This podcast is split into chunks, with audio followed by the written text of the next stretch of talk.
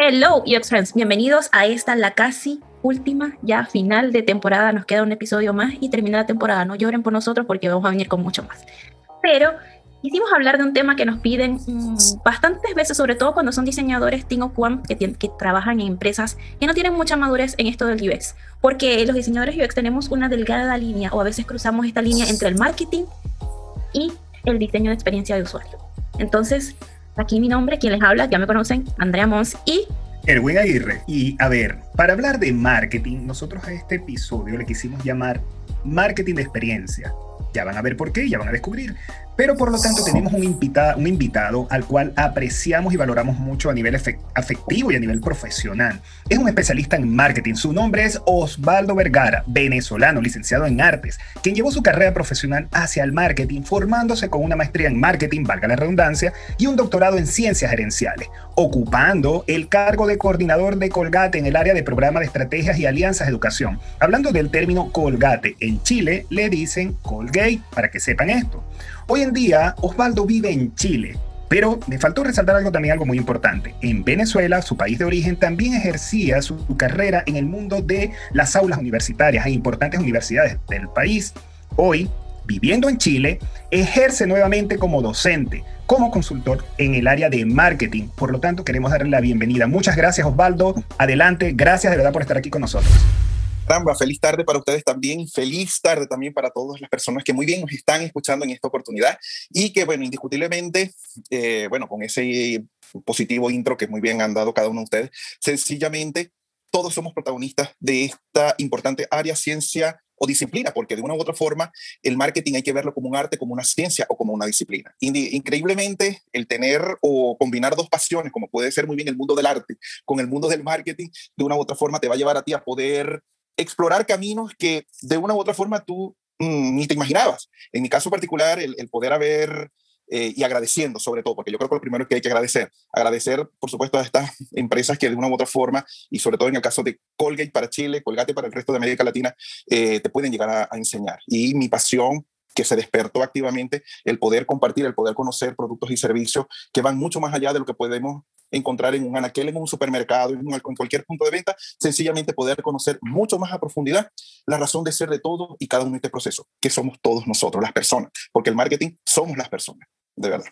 Qué bonita oh, intro. Increíble. Bueno, Osvaldo, de nuevo, bienvenido. Y quiero resaltar algo. Yo conocí a Osvaldo en el 2017 más o menos, cuando empecé a tomar un curso con él sobre marketing. Y fue como bastante, oye, mira, esto se parece mucho al UX, porque se hacían protopersonas, se hacía el canvas. Entonces, me encantaría que empezáramos a hablar un poquito, a definir, según tus palabras, qué es el marketing. Aunque ya nos diste más o menos pistas de esto, ¿qué, ¿cómo define Osvaldo el marketing? Andrea, sencillamente el marketing es un proceso social donde tú como responsable del área vas a coordinar actividades para que este proceso sencillamente sea cíclico, sea dinámico y poder así poder llegar a esta caja maravillosa denominada cerebro gracias al posicionamiento. Ojo, y no únicamente visto como un, un simple producto o un simple servicio, porque lo interesante de todo esto es que el marketing, como, como muy bien te estoy mencionando, como proceso, como arte, como ciencia, proceso social, podemos llegar a ver la apertura de, de otras ventanas y estas ventanas sencillamente las podemos dirigir en función de tipologías, tendencias o tipos de marketing, eh, como por ejemplo marketing social, marketing político, educativo, ecológico, eh, marketing rosa, que hoy día con esta, esta nueva tendencia, hoy por ser el Día del Pride, del Orgullo, eh, el marketing rosa también, para los que no los conocían o muy poco, sencillamente también se apuesta a poder apostar a, a, estos cambios de valores y actitudes y comportamientos, porque a la larga no podemos dejar a un lado que el marketing se ha flexibilizado en función de esto. De hecho, me pasó algo bien interesante y que yo creo que vale la pena mencionar esta semana. Tuve la oportunidad de compartir en estos días con una universidad y un centro empresarial con México y les hablaba de una tendencia donde ellos mismos quedaron como que asombrados, ¿no? Por el tema de, de cómo nosotros podemos llegar a enraizar todos los patrones culturales de género, raza, a través del marketing, porque a veces solamente se tiene la idea de que marketing, producto, comercio, compra, venta, oferta, demanda, y ya.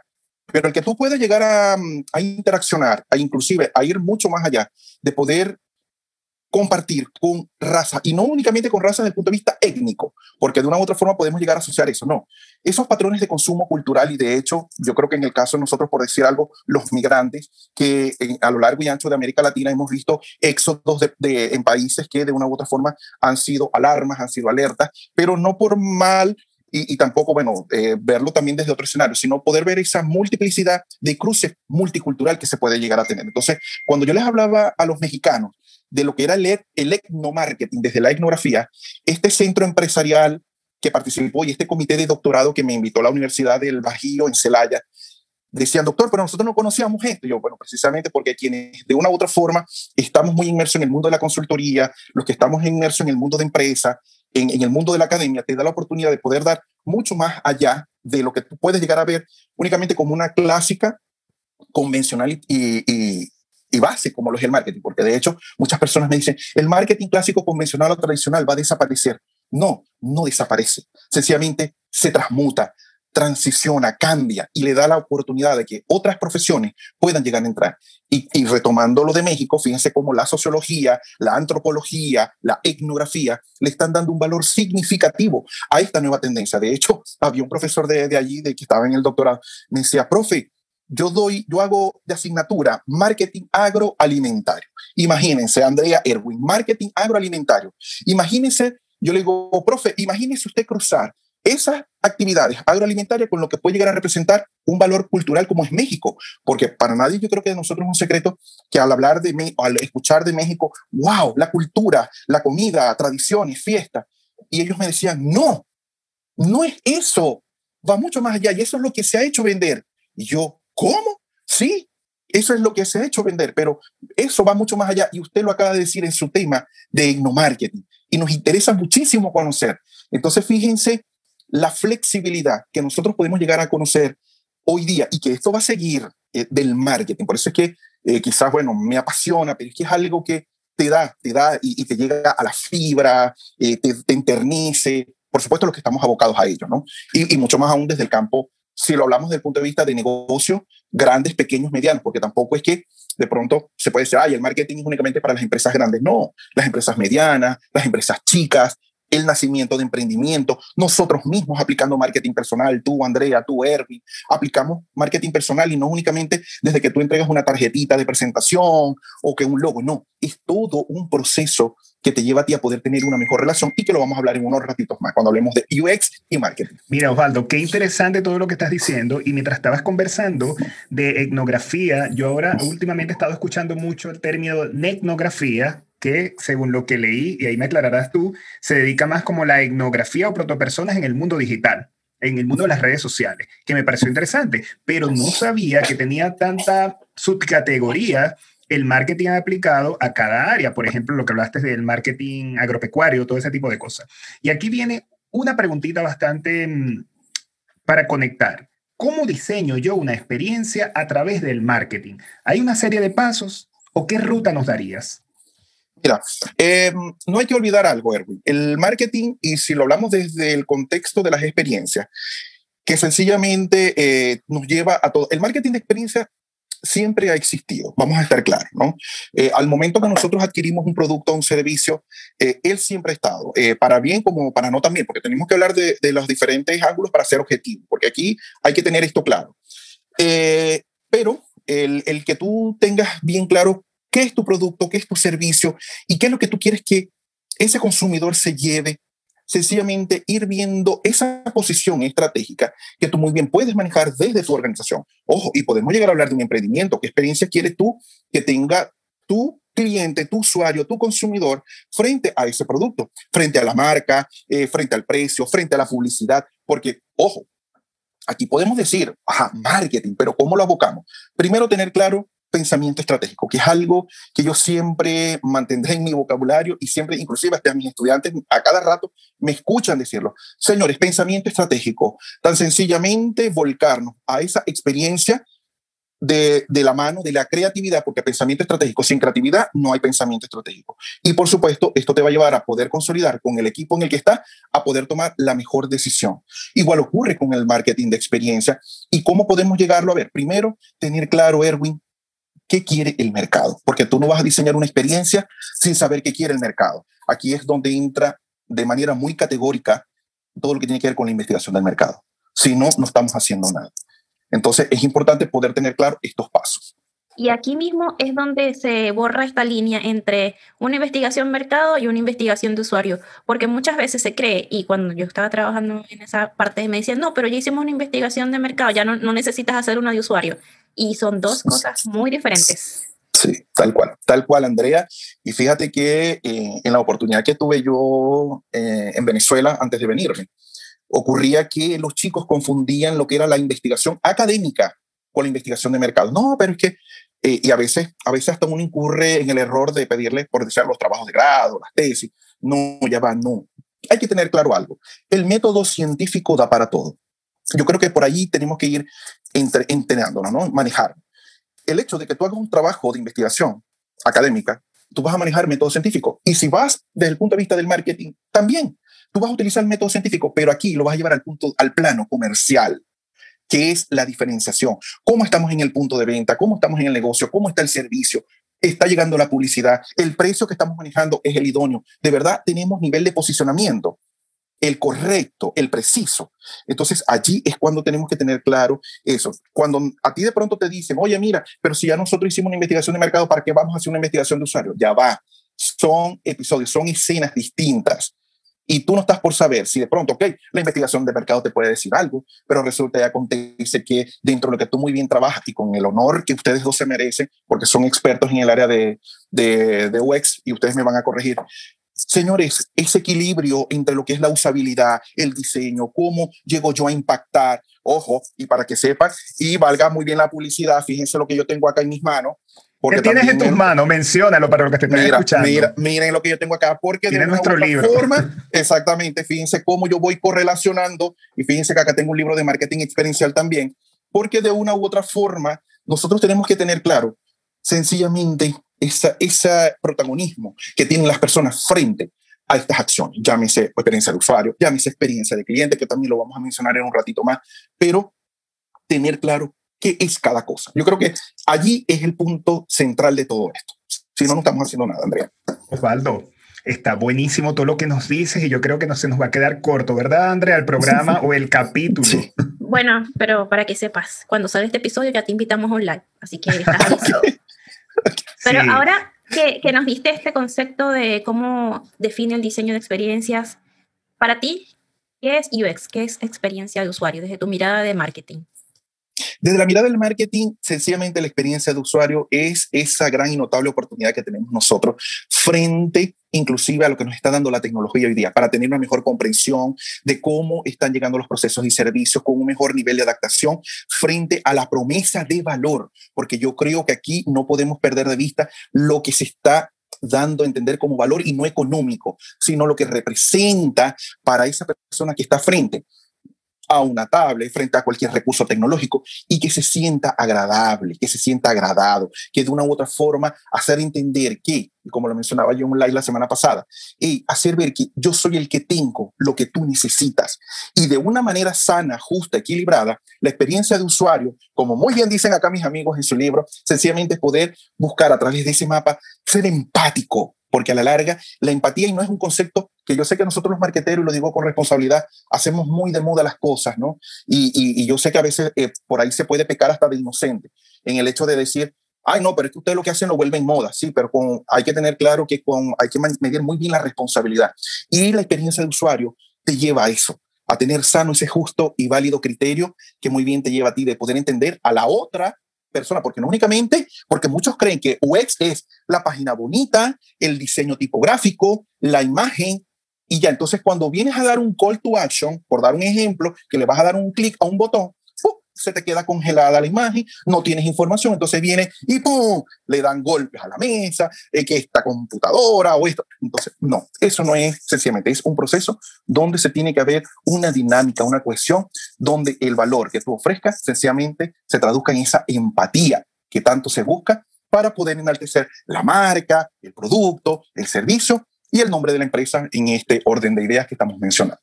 Osvaldo, entonces tú podrías decir que la experiencia del usuario es más holística, ¿verdad? Sí, yo particularmente, inclusive Erwin, tú sabes que hay una tendencia de marketing que se llama marketing holístico. ¿Sabía que no sabía? Me voy, bueno, nos vamos enterando aquí. Sí, sí, sí hay.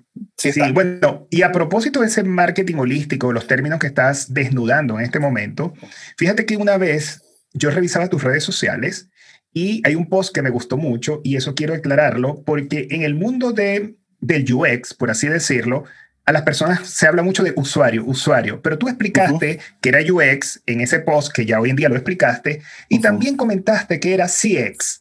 Ahí me gustaría que mencionaras la diferencia en esos términos de usuario, público objetivo, no sé, usuario final. ¿Cuál es la diferencia? ¿Todos son lo mismo?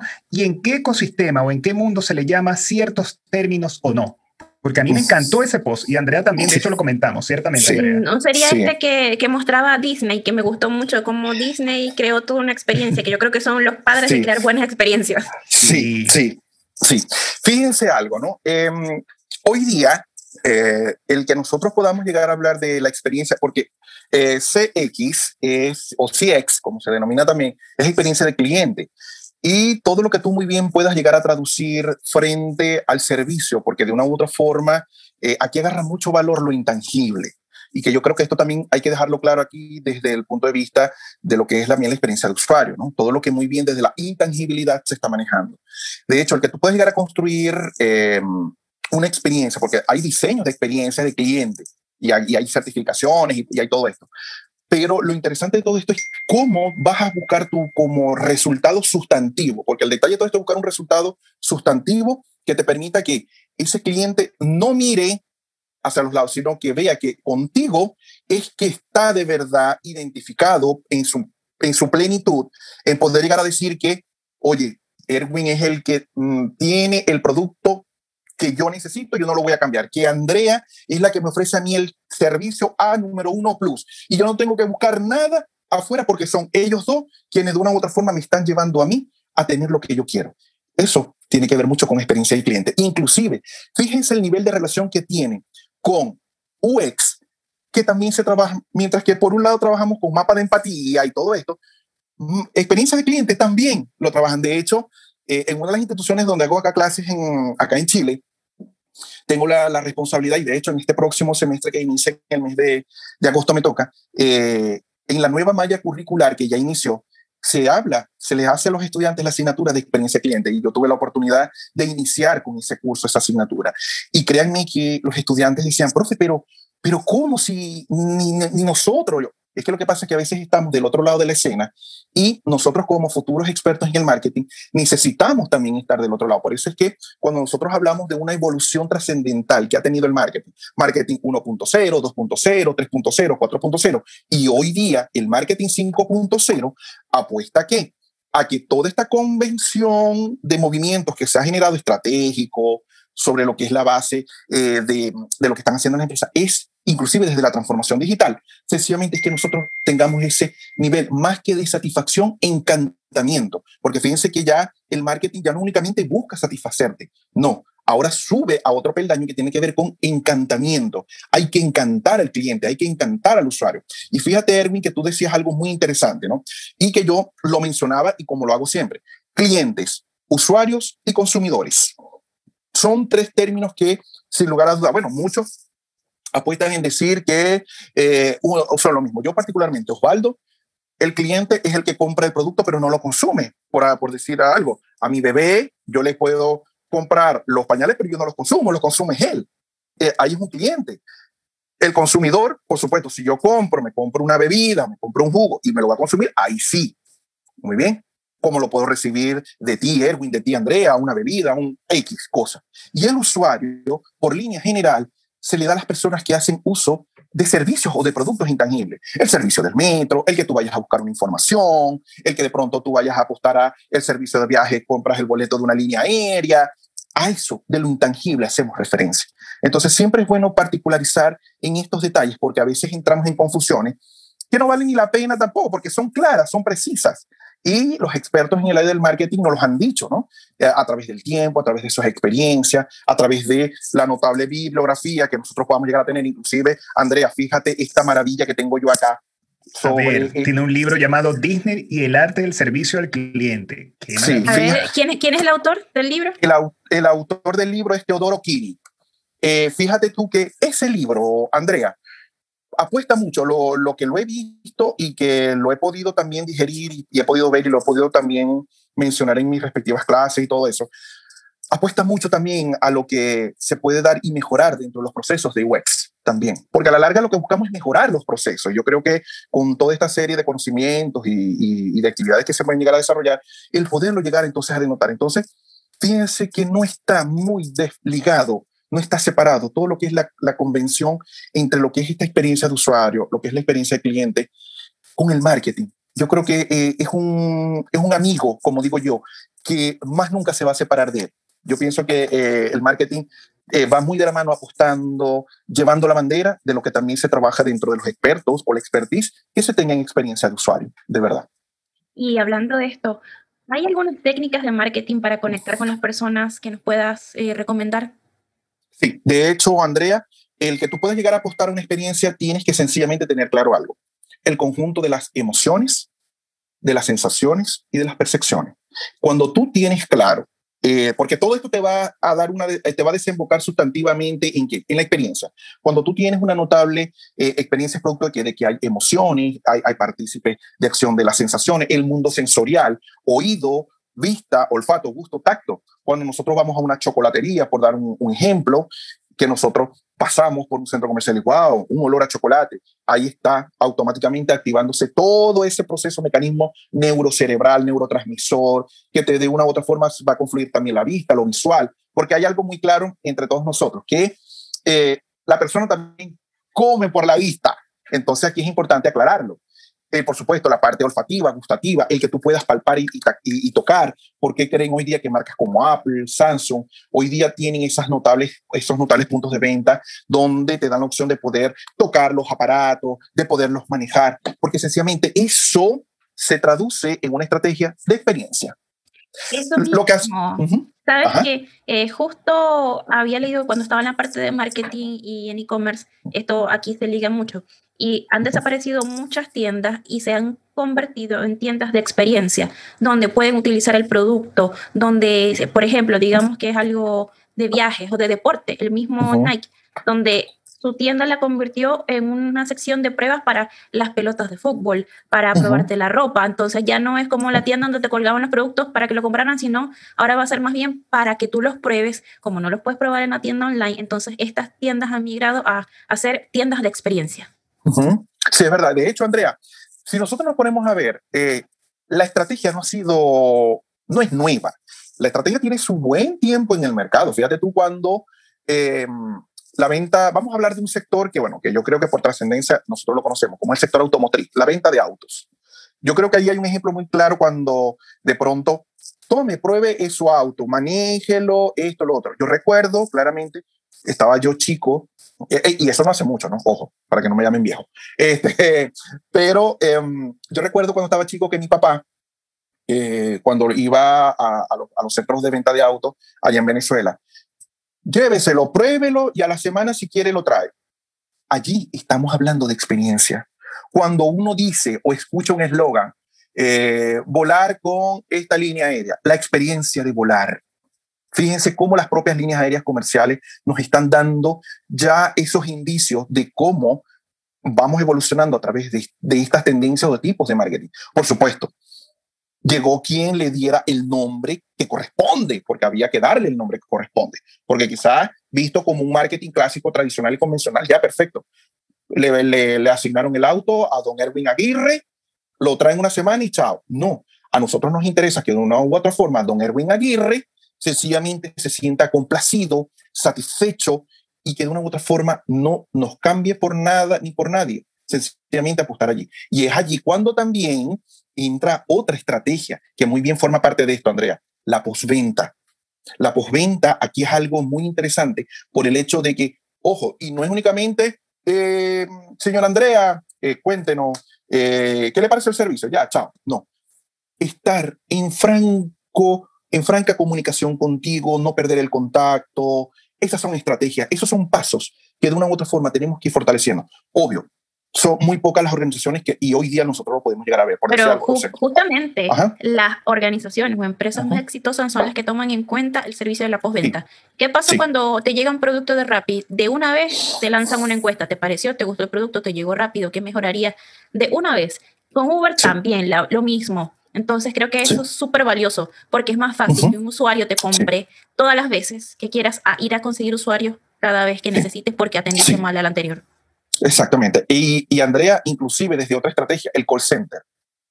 Los call centers. Pero a los call centers todavía hay que seguir trabajando. Hay que trabajar más eh, el concepto de empatía, porque aquí es muy importante eso. Eh, yo que de una u otra forma, eh, llegando yo acá, tuve la oportunidad, como, digo, como me dice una amiga de acá que trabaja conmigo en una universidad. Ese fue mi experimento social el poder llegar a compartir desde un, un, call center, ¿no? Y ver la forma de cómo tú te diriges al cliente, cómo se dirige él a ti, el poder tener ese sano equilibrio entre las emociones, porque aquí también, como te lo mencionaba hace un rato, las emociones aquí juegan un papel muy importante. Ay, qué, qué fastidio. Que... No, porque a la larga es un cliente y tú estás allí para poderlo atender y poder entonces saber bajo qué esquema vas a poder manejarlo. Inclusive a mí me asombraba mucho el poder estar allí en ese call center cuando te llamaban los coordinadores, los supervisores, oye Osvaldo, mira, escúchate, mira, esto es lo que nosotros queremos. Claro, ellos no sabían que de fondo yo en la parte, como dice uno, del trasbastidor, eh, ellos no tenían el conocimiento de que yo era caminante en el mundo del marketing. Y uno se debe a eso, a pesar de que hoy día estamos escuchando frases como que el cliente ya no es el que tiene la razón, pero a la larga es el cliente. Pero todo esto no hay que olvidar lo primordial, que nos movemos sobre la base de las personas. Y las personas somos emociones, sensaciones y percepciones. Y que a la larga, si tú quieres que hoy día a ti te compren este producto, sencillamente no lo vas a hacer desde la venta clásica transaccional a través de la historia. Vende y chao. Hoy me compró Erwin, perfecto. Mañana me comprará Andrea y pasado mañana Don Juan. Ajá, pero ¿dónde yo dejo a Andrea y dónde yo dejo a Erwin? Que ellos me compraron una vez. Yo no puedo perder de vista eso. Entonces, hoy día, esto se ha fortalecido mucho desde estos conceptos. Por algo, también el marketing, y como lo, tuve la, notoria oportunidad y valiosa de verlo en el libro de UX, como lo he podido también manejar en mis asignaturas de negocios que hago en las universidades, eh, todo lo que tenga que ver con el poder crear un modelo de negocios, porque a la larga todo esto se traduce en modelos de negocio y que van a seguir apareciendo. Ojo, y muy importante esto, y sobre todo para los UX Friends que nos están escuchando, los modelos de negocio van a seguir naciendo y esto va a transmutar lo que hoy día nosotros podemos llegar a ver en un texto como el de Osterwalder, como el de mis amigos acá presentes, que van a tener en una constante sintonía unas modificaciones, vamos a encontrar muchos más modelos de negocio que indiscutiblemente van a apoyar a la creación de mejores experiencias para los que son protagonistas de todos estos hechos, que son las personas. Y yo creo que eso es lo más vital y reconocible que tenemos que considerar todos los que estamos acá. Estoy totalmente de acuerdo, Osvaldo, con eso que estás comentando. Y, aquí te quiero hacer un comentario, bueno, a todos los que nos están escuchando. Fíjate que antes el mundo del marketing, que fue el que empezó más a conectar con las emociones de las personas, a las emociones la veían como algo superfluo, como algo que no había que tomarle, no había que tomarle mucha atención. Ah, es una emoción y nada más. Tú podrías decir que hoy en día las emociones están tomadas en cuenta totalmente en todos los negocios. Por ejemplo, desde el mundo del punto de vista de marketing, por eso yo creo que también se ha hecho popular el término o tendencia, el término de experiencia de usuario. ¿Cómo ves tú esto? ¿Van a seguir tomando en cuenta las emociones de las personas? Sí, de hecho, Erwin, eh, todo lo que tenga que ver con el campo de la emocionalidad tiene que estar presente. De hecho, desde el marketing, como les mencionaba yo hace unos instantes atrás, eh, entre lo que es el marketing 3.0, 4.0 y lo que hoy conocemos como marketing 5.0, sencillamente está volcado a poder ver cómo las emociones están buscando esa interconexión. De hecho, eh, el que, el que nosotros podamos llegar a hablar, cómo conectas tú con, con, estas personas, inclusive desde la experiencia de usuario. Señores, con técnicas tan sencillas, elementales, y que vienen de otras profesiones, porque también hay que tener claro que eh, hoy día todas las profesiones tienen que estar interconectadas. Por decir algo, el storytelling o el que tú puedas narrar una historia de vida, el que tú puedas también apoyarte en el copywriting, el que puedas tú apoyarte en modelos trascendentales y, que vienen a través del tiempo como el modelo AIDA, que para muchos eh, profesionales el modelo IRA ya está perdiendo vigencia, pero sin embargo para el mundo de las plataformas y los medios digitales todavía hoy tienen un valor muy grande, inclusive ya no se habla de AIDA, sino de AIDAF. Fíjense cómo la atención, el interés, el deseo, la acción y la fidelización parten dentro del marco de lo que representa el marketing digital. Entonces, ¿qué pasa acá? Que es lo que yo les mencionaba al inicio. El marketing clásico tradicional no va a desaparecer, no. Sencillamente está transmutándose, está transformándose, le está dando pie a nuevos nacimientos de nuevas tendencias. Y el, el modelo AIDA atención, interés, deseo, acción, es de, de, los años del 60, por allí, inclusive por ahí tuve la oportunidad de, hacer una lectura que se la compartió uno de mis estudiantes, que inclusive como modelo de ventas viene de a finales de los años de 1894, por allí. Entonces, imagínate, Erwin, imagínate, Andrea, todo lo que hoy día, en este siglo XXI, nosotros estamos apostando y que va a depender de nosotros cómo nosotros lo vamos a poder aprovechar y mucho más aún desde el contexto de las emociones. De hecho, fíjate que me ha tocado hacer trabajo de consultoría con emprendimientos chilenos como de, migrantes, porque he tenido la, valiosa y maravillosa oportunidad de trabajar con el Servicio Jesuita Migrante, eh, con vinculación de medios, y me ha tocado eh, trabajar sobre talleres de mm, redes sociales, desde el marketing, desde esta posición, y increíblemente cómo han aprovechado en narrar historias de sus productos. Yo les digo a ellos, chicos, chicas, ustedes tienen que poner a hablar a sus productos. No únicamente te vendo mi vaso con agua o vendo el vaso con agua y tanto. Aprovecha la oportunidad. No. Narra una historia a través de lo que puede llegar a representar tu producto. E increíblemente, nosotros podemos llegar a ver cómo los chicos o las chicas o la señora, pero cómo a través de una estrofa de una canción, a través de unos emojis, involúcralo, hazle saber que tu producto es el que está hablando, que no seas tú, que no es Erwin, no es Osvaldo, no es Andrea, no es Carlos, no es Ana, no, es tu producto. Y esas son técnicas que me van a llevar a mí a poder conectarme desde las emociones de cada uno de nosotros. Y, y, cada uno de nosotros que manejamos estos recursos que hoy día que nos dan fotografías maravillosas, la oportunidad de poder descargar, de escribir. Y yo prácticamente, y yo creo que al igual que muchos de ustedes, eh, bueno, ustedes porque son profesionales en el área del diseño, eh, yo particularmente todo lo hago acá, bueno, ahora que estoy involucrándome más con el mundo del notebook, eh, porque bueno, es recurso, pero yo prácticamente todo lo hago desde mi teléfono, increíblemente. Los posts. ¿Cómo, ¿Cómo, a través de un dispositivo tan pequeñito, sí. o sea, han cambiado tus patrones de comportamiento, Osvaldo, para, diseñar, sí. para diseñar? Eso es grandioso. Sí. Osvaldo, fíjate que cuando estabas hablando de todo este proceso, y hay una pregunta que no quiero que se me escape porque la utilizan mucho en el UX, en el marketing, y es esta técnica llamada marketing de guerrilla. ¿Tú crees que es de valor? ¿Cómo la aplicarías? Sencillamente, Erwin, eh, son tendencias. Yo creo que lo más interesante de poderlo llegar a ver y que también es muy notorio y, y yo creo que es responsablemente aclararlo.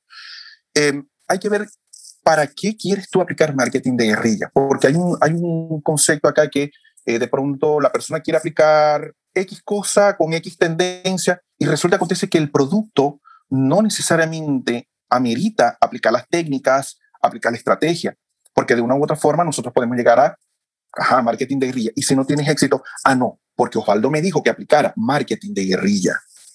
No, no es así. E igual que pasa con las redes sociales. Yo quiero que mi producto y servicio estén en todas las redes sociales y resulta que tu producto o servicio no es para que estén en todas las redes sociales. Entonces, aquí hay que tener... Eh, qué sabio, qué, sab qué sabio lo que estás diciendo y a todos sí. nuestros UX friends que nos están escuchando, porque sí. en verdad creemos que nuestro público está en todas las redes sociales y evidentemente sí. no es así.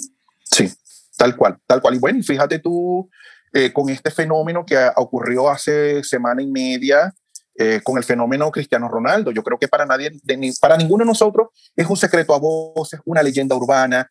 El chico maneja más de 300 millones de seguidores. Pero ¿cuántos de esos 300 millones de seguidores van a dejar de consumir Coca-Cola? Ojo, yo digo, por dar un ejemplo, ok, te tengo afecto, aprecio, te quiero, te adoro, te sigo, pero yo me sigo tomando mi bebida, mi Coca-Cola. Ah, obviamente habrá quienes, lo dijo Cristiano Ronaldo, amén, hay que respetarlo porque lo dijo él. Pero ustedes creen que eso le va a afectar a Coca-Cola. No. Señores, el mismo día que bajaron las acciones, volvieron a subir. El viernes antes de ese suceso, las acciones de Coca-Cola cerraron. Ojo, y no soy del área financiera, pero tengo que estar informado. Cerraron en 56 puntos tantos dólares por, por acción. Ese mismo día con la convulsión, la emoción, sí, que no, esto, lo otro, ¡pum! Bajaron. Pero automáticamente subieron. ¿En cuánto cerró el lunes, el día ese que pasó esto? En 55 puntos y tanto dólares por acción que de pronto causó un impacto, se generaron memes, bueno, que yo creo que todos nosotros vimos videos, comentarios. Exacto, aquí, creo, creo que más bien en vez de, de, bajar la producción fue como que les dio publicidad gratis. Y aparte de eso, Andrea, Cristiano Ronaldo fue imagen de Coca-Cola hace un par de años atrás y eso salió otra vez a la luz. Entonces, ¿cómo? Claro, fue un momento, pero igual, o sea, son detalles que, como le digo yo a, mi familia, ¿no? Porque ellos me preguntaron, ah, Osvaldo, coméntanos, y yo, Ay, ya me van a comenzar a exprimir, pero bueno, es normal, ¿no? Em, yo le digo, tan sencillamente, ¿ustedes creen que una empresa que es centenaria, centenaria, que no es de ahora, Coca-Cola no es de ahora, Coca-Cola tiene más de un siglo en el mercado, a nivel global en no sé cuántos países, no sé cuántas millones de latas, no sé cuántas millones de botellas venden, les va a afectar. Nada más fíjense cómo y tan sencillo, tan claro, la participación que tuvo en la serie de Netflix Velvet.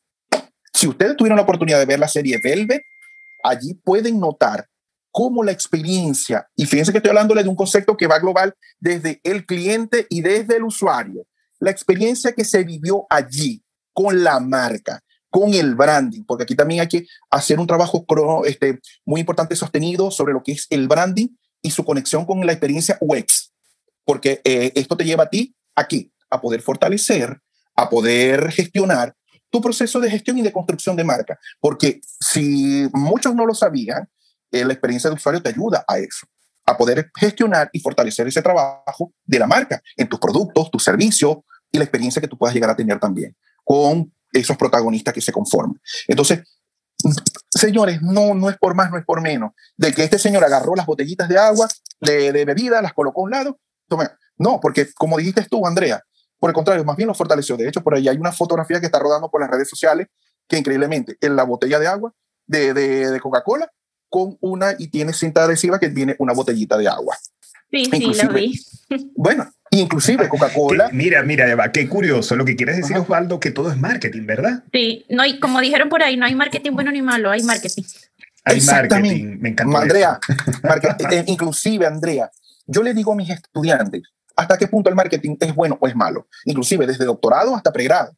No es que el marketing sea bueno o malo, es que sencillamente hay organizaciones que lo quieren aplicar de acuerdo a su conveniencia. Si tú lo quieres aplicar para mal, ya eso queda a tu criterio. Si lo quieres aplicar para bien, igualmente, por algo está el marketing social que lo aplican las fundaciones. Lo Barnechea uh Emprende, eh, por decir, el Hogar de Cristo, eh, de pronto empresas que de una u otra forma nosotros vemos en los empaques la cinta rosada cuando se llega el mes del cáncer de mama, porque yo creo que ahí estamos viendo también una sana representación. Lo que hacía en Colgate o en Colgate, el poder llegar a cambiar actitudes en los niños para poder tener una mejor salud bucal. Allí estamos viendo una franca representación de lo que puede llegar a ser positivamente el marketing.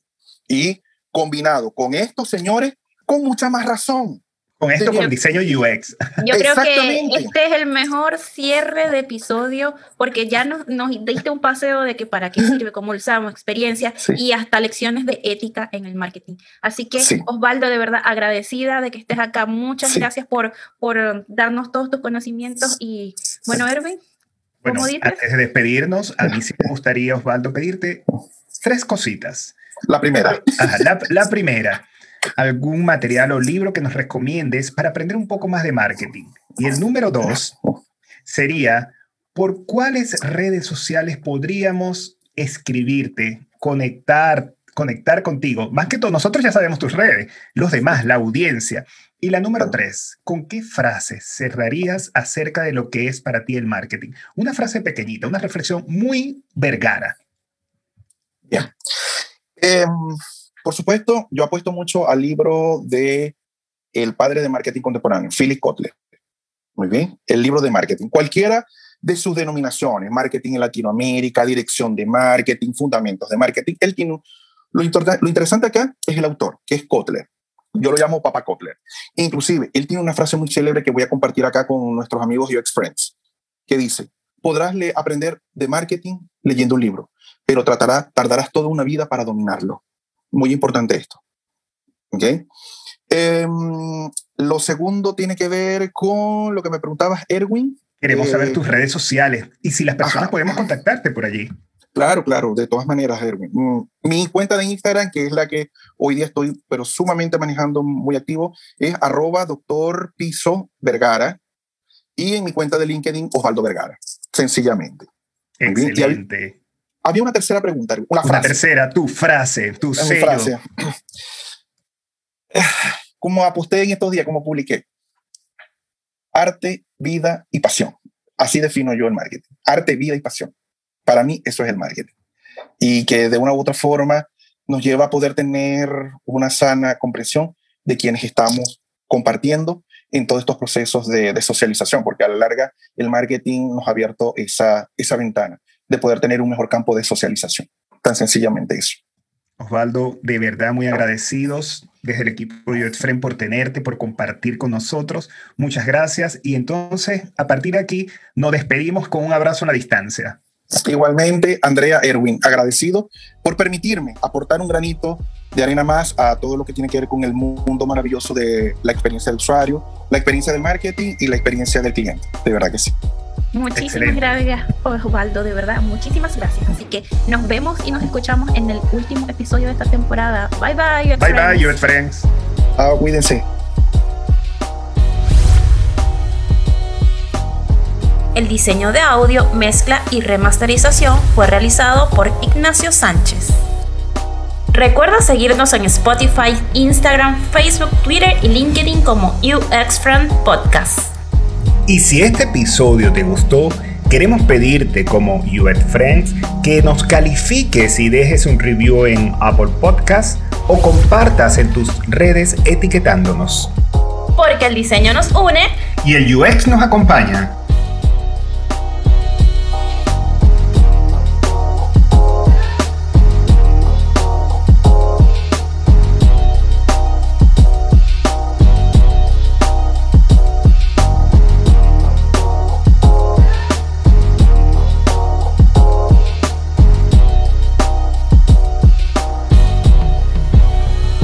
Andrea, ¿sabes qué? Últimamente he leído en las noticias, en los diarios, en todas partes, que la profesión del UX es la profesión de hoy y de mañana. Pero obvio que sí, Erwin, por eso especialízate en las habilidades más demandadas del mercado laboral junto a expertos de la industria. Únete a Codehouse, la comunidad de aprendizaje en línea y en vivo más grande de Latinoamérica, pero no solo de UX, de marketing, diseño, programación, producto y data en CoderHow, donde formarás parte de cursos con un enfoque práctico, mentorías personalizadas, acompañamiento en la inserción al mercado laboral y más. Inscríbete hoy y obtén un 10% de descuento adicional. Con el código UXFriends.